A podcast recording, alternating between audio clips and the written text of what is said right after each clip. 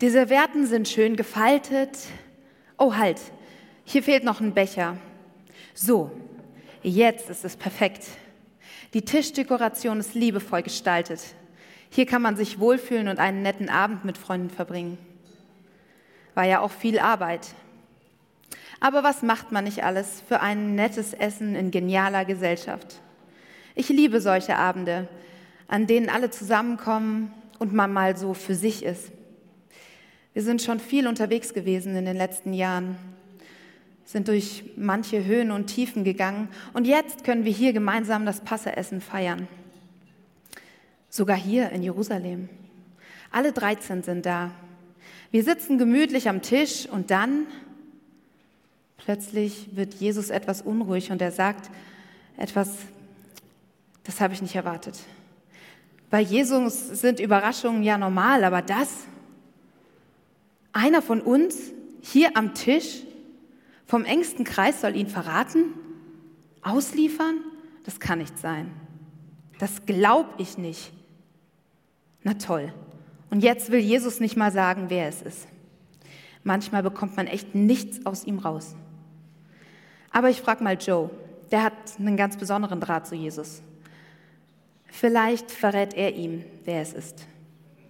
Oh, Judas muss schon gehen. Schade. Naja, vielleicht hat er was wegen den Finanzen zu klären. So oder so ähnlich kann man sich das letzte Abendmahl vorstellen. Ich möchte euch mit reinnehmen in diesen Abend. Dieses ganz bekannte Bild von Leonardo da Vinci. Da sitzen sie alle am Essenstisch und plötzlich kippt die Stimmung. Ich weiß nicht, ob ihr das schon mal erlebt habt. Ich meine, jetzt bald ist Weihnachten, kommt die ganze Familie zusammen, die Mama steht den ganzen Tag in der Küche, man sitzt zusammen am Tisch und dann kommt die spannende Frage. Die Mama fragt, und? Schmeckt's? Der Schwiegersohn, der eh schon so ein bisschen auf der Abschlussliste steht, sagt so, mm, also irgendwie sind die Nudeln aber besonders hart heute. Und man merkt so, wie so die Stimmung eiskalt wird, die Blicke so wandern und es gibt eine peinliche Stille. So ungefähr könnte man sich das vorstellen an diesem letzten Abendmahl. Aber lasst uns in den Text gehen und lasst uns mal schauen, was da steht. Als Jesus dies gesagt hatte, wurde er im Geist erschüttert und er bezeugte und er sprach, Wahrlich, wahrlich, ich sage euch, einer von euch wird mich überliefern. Die Jünger blickten einander an, in Verlegenheit darüber, von wem er rede. Einer von seinen Jüngern, den Jesus liebte, lag zu Tisch an der Brust Jesu. Diesem nun winkte Simon Petrus zu erfragen, wer es wohl sei, von dem er rede. Jener lehnte sich an die Brust Jesu und spricht zu ihm, Herr, wer ist es? Jesus antwortete, der ist es, für den ich den Bissen eintauche und ihm geben werde. Und als er den Bissen eingetaucht hatte, nimmt er ihn und gibt ihm dem Judas, Simons Sohn, dem Iskariot.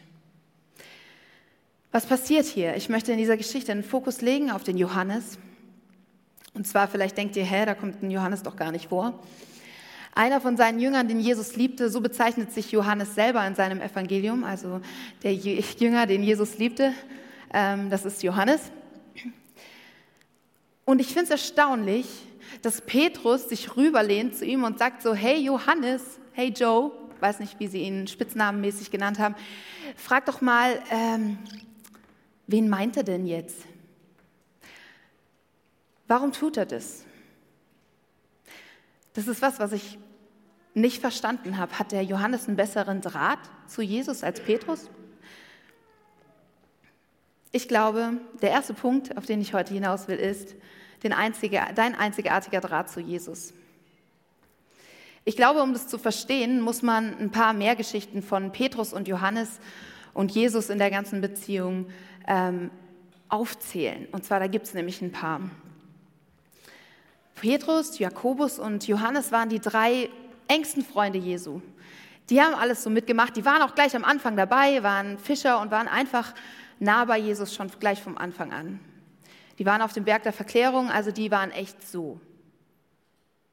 Es gibt ein paar Szenen, wo die beiden einfach ähm, sehr interessant gegeneinander, nicht gegeneinander aufgespielt werden, aber da gibt es diesen irrwitzigen Wettlauf zum Grab. Also die Frauen kommen und sagen, hey Leute, der Leichnam Jesu ist weg. Was machen Petrus und Johannes? Sie laufen los.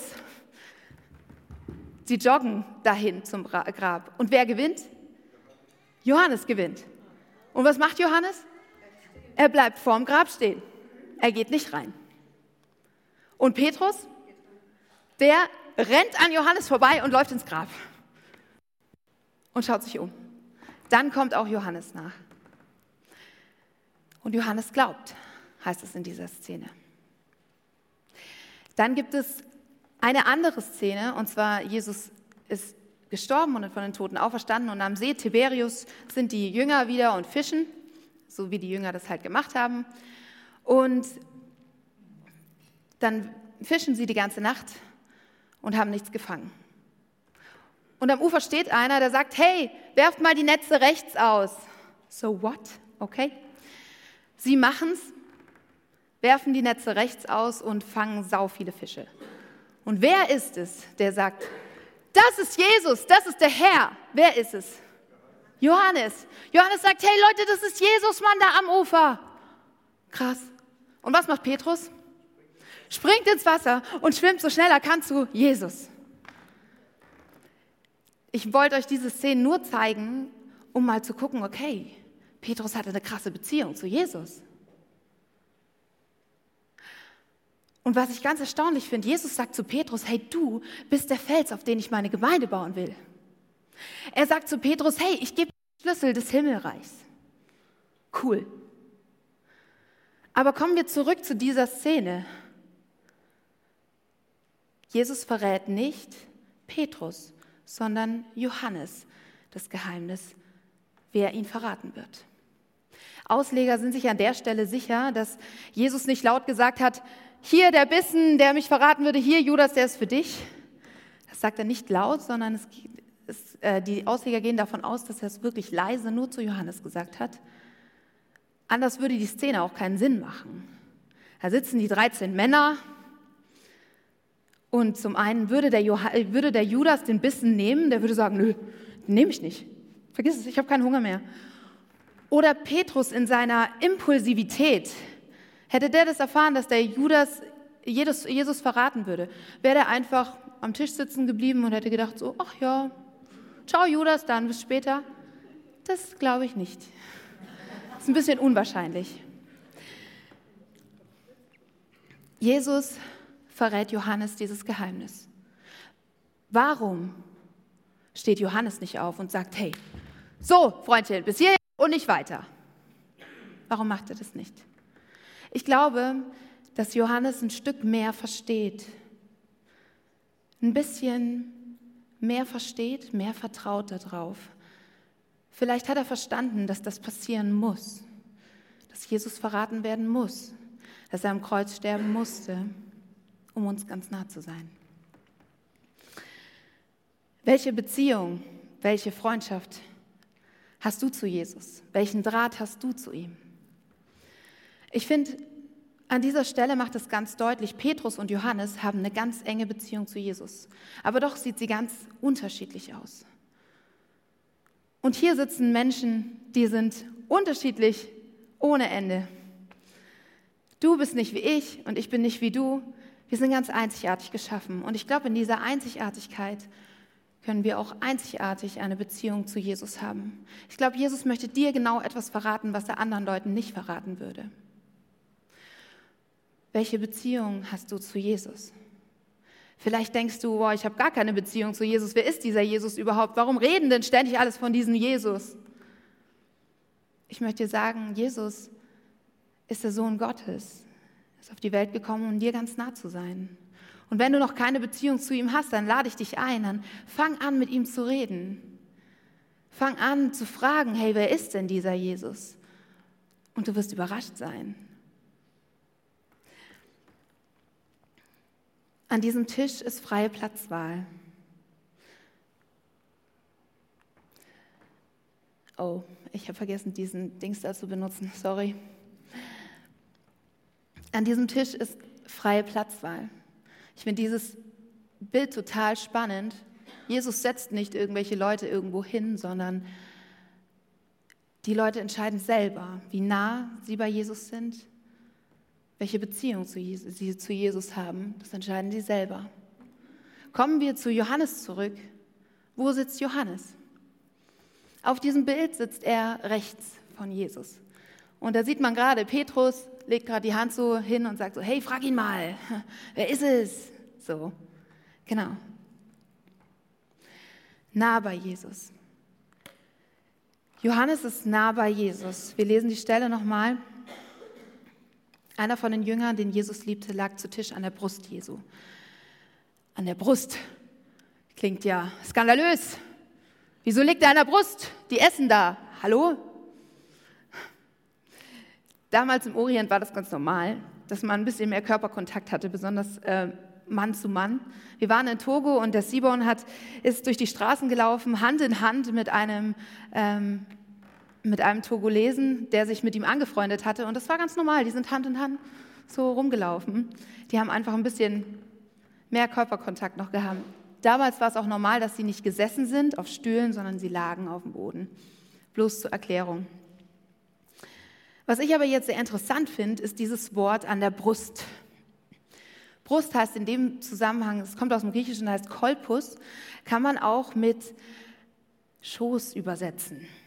Also in manchen Übersetzungen heißt es auch Schoß. Und es kommt noch an einer anderen Stelle vor im Johannesevangelium. Und zwar in Johannes 1, Vers 18. Niemand hat Gott jemals gesehen, der eingeborene Sohn, der ihn in des, in des Vaters Schoß ist, der hat ihn kundgemacht. Was heißt das? Ich finde das erstaunlich. So nah, wie Jesus Gott ist, so nah konnte Johannes Jesus sein. Ist doch total abgefahren. Das ist total krass. Wir können Jesus so unfassbar nah sein. Da ist keine Grenze. Er sagt nicht, also bis hierhin und nicht weiter, sondern er sagt, ich will dir ganz nah sein. Ich komme dir ganz nah. Im Stall kommt er auf die Welt und dann ist er ganz nah. Anfassbar, unfassbar nah für uns. Und ich habe mir dann die Frage gestellt, wie nah können wir Jesus kommen? Bis ich festgestellt habe, das ist die falsche Frage. Es geht nicht darum, wie nah wir Jesus kommen können, sondern es geht darum, wie nah lassen wir Jesus kommen. Wie nah lässt du Jesus kommen?